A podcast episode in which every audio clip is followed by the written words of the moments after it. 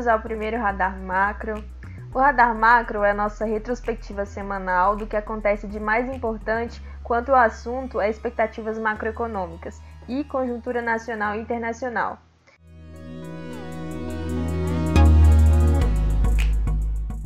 Eu sou Elizabeth Farias, analista acadêmica da sala, e participam junto comigo os analistas Luiz Fernando Oliveira e Igor Mendes. Vamos começar com um panorama geral do mercado por meio de uma análise da conjuntura macroeconômica nacional e internacional, além aí do desempenho das bolsas no mundo. Igor, fala um pouco pra gente sobre os assuntos mais importantes da última semana. Na segunda-feira, o Ibovespa fechou em alta de 1,94%, apesar dos investidores estarem observando a inflação e o caminho da política monetária, que seria anunciado na quarta-feira. Todavia, aí, a boa esperança em relação à vacina contra a Covid-19, produzida pela Perfis e BioNTech, que apresentaram bons resultados em seus testes, parecem ter explicado o bom humor do mercado. Além do Ibovespa, esse sentimento foi estendido para o Dow Jones, que, somado à recuperação das ações de tecnologia, obteve um crescimento de 1,18% no dia. Na Europa, a cautela em relação ao Brexit e a condição da política monetária sobrepôs o ânimo gerado pela vacina da Pfizer e BioNTech. DAX e FTSE recuaram em 0,07% e 0,1%, respectivamente. Enquanto na China, o Shanghai Composite obteve ganhos de 0,57% após notícias anunciarem o crescimento industrial e das vendas de varejo na China. Além disso, o regulador de títulos aprovou pela primeira vez a série de fundos negociados em bolsa de valores.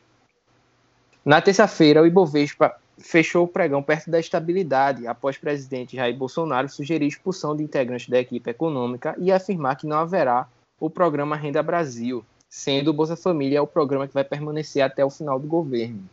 Em Wall Street, o Dow Jones também fechou perto da estabilidade em 0,01%, mesmo após o índice Empire States de atividade industrial apontar crescimento na produção. Na Europa, os índices fecharam em alta, o DAX em 0,18% e o FTSE em 1,32%, é, com os dados econômicos positivos, do mundo. Entretanto, a discussão em torno do Brexit se manteve no radar dos investidores. Após anúncio dos dados econômicos e com boas esperanças da vacina contra a Covid-19 na véspera, o índice Xangai Composto também obteve alta de 0,51%. Na quarta-feira, seguindo a cautela, de olho na Selic que viria a ser anunciada após o fechamento do mercado, e o enfraquecimento da equipe econômica, parece ter ajudado o Ibovespa de forma negativa, visto que o índice fechou em queda de menos 0,62%. Nos Estados Unidos, apesar das ações de tecnologias voltarem a recuar no dia, o Dow Jones fechou em alta, após o Fed prosseguir com as taxas de juros entre 0% e 0,25%.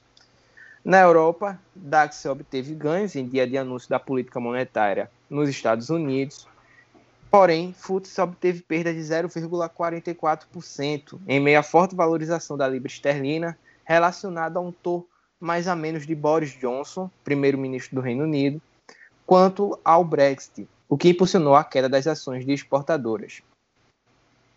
Na China, com especialistas preocupados com a segurança dos medicamentos utilizados para vacinas experimentais do Covid-19, o índice Xangai Composto fechou o pregão em queda de 0,36%. Na quinta-feira, em meio a indício de aceleração inflacionária e o BCB mantendo a postura de manter a Selic em 2% ao ano após nove reuniões, reduzindo, o Ibovespa cresceu 0,42%.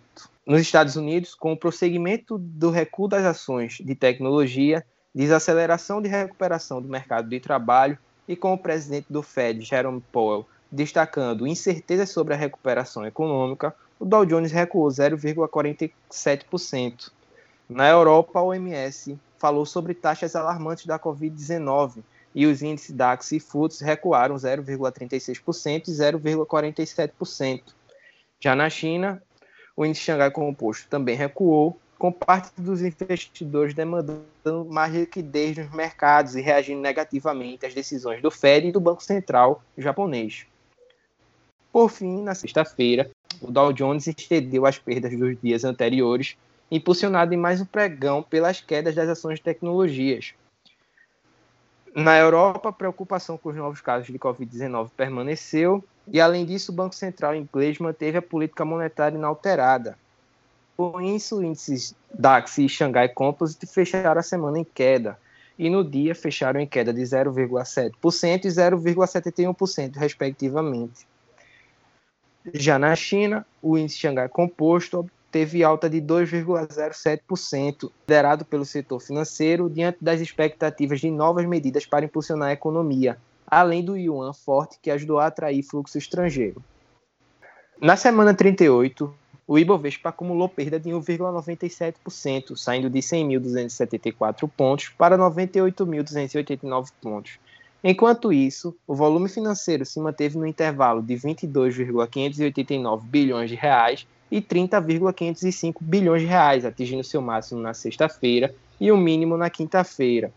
Quanto ao desempenho das bolsas analisadas pelo radar macro, o único índice que apresenta alta é o Xangai Composto de 9,44%, e o índice com pior perda é o FTSE com 20,35%. Além das notícias, é interessante sabermos qual o comportamento das expectativas, a análise da sala de ações é centrada em sete indicadores, divulgados semanalmente no Boletim Focus. Luiz, quais foram as modificações dessas expectativas? Iniciando pelos índices de inflação, é, podemos observar uma alta na expectativa para o IPCA, o nosso índice de inflação sob a ótica do consumidor, e também uma elevação na expectativa do índice IGPM, o nosso indicador de inflação pelo lado da oferta. O IPCA passou de 1,94 para 1,99, enquanto o IGPM, cuja expectativa já havia batido o recorde anual na semana anterior com 15,03%, passou para 15,28%. A expectativa de queda da economia brasileira passou de menos 5,11% para menos 5,05%. Esta é a melhor expectativa para o PIB desde maio de 2020.